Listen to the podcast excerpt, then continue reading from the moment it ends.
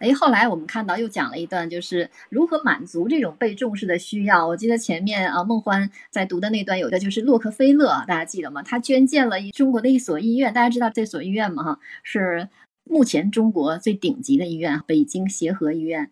那他是靠这种来呃获得被重视的感觉哈。所以这种需要不仅决定了说你的人格你是怎么样的，同时也决定了你的价值观。不知道我们的小伙伴们，比如说你呢？如果说你想如何去获得别人对你的被重视的这种需要呢？重视，我就是还是让我想到，就是刚刚梦欢姐姐还有小花姐姐你们说的那个真诚。其实，当我们只要沟通的足够真诚的时候，是能感受到自己是被重视和认可的。很多时候，有些人他会出于自己一个个人的角度，而就是。可能是一个社交习惯吧。他虽然有的时候他想要很真诚的跟你去沟通，但是他的表述会让你感觉到这个人他是在敷衍你。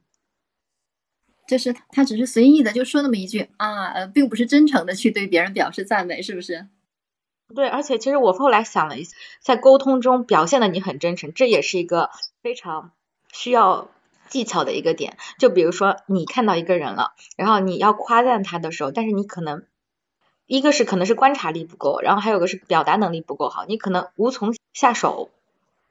所以大家多多来我们的直播间发言，也锻炼自己的表达能力。那同时有一点，我还是觉得，如果发自内心的这种发自本能的对别人去赞赏的时候，他和你可能特意的想去通过一些技巧来表现，可能还是给人的感觉不一样的。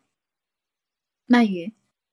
其实说到就是这个发自肺腑的这个表扬，我觉得就是让我也想到下一章所所提到的这个观点，就是当我们在和别人交往的过程当中，是要设身处地的为他人去着想，赞美或者感谢对方，其实是要赞美他所在意的点，然后去感谢他所在意的点，是很重要的。倾听慢语，我一直觉得他是特别的。容易这样去做啊，他愿意这样去做，或者是他的本能哈，他会特别的设身处地的为别人着想。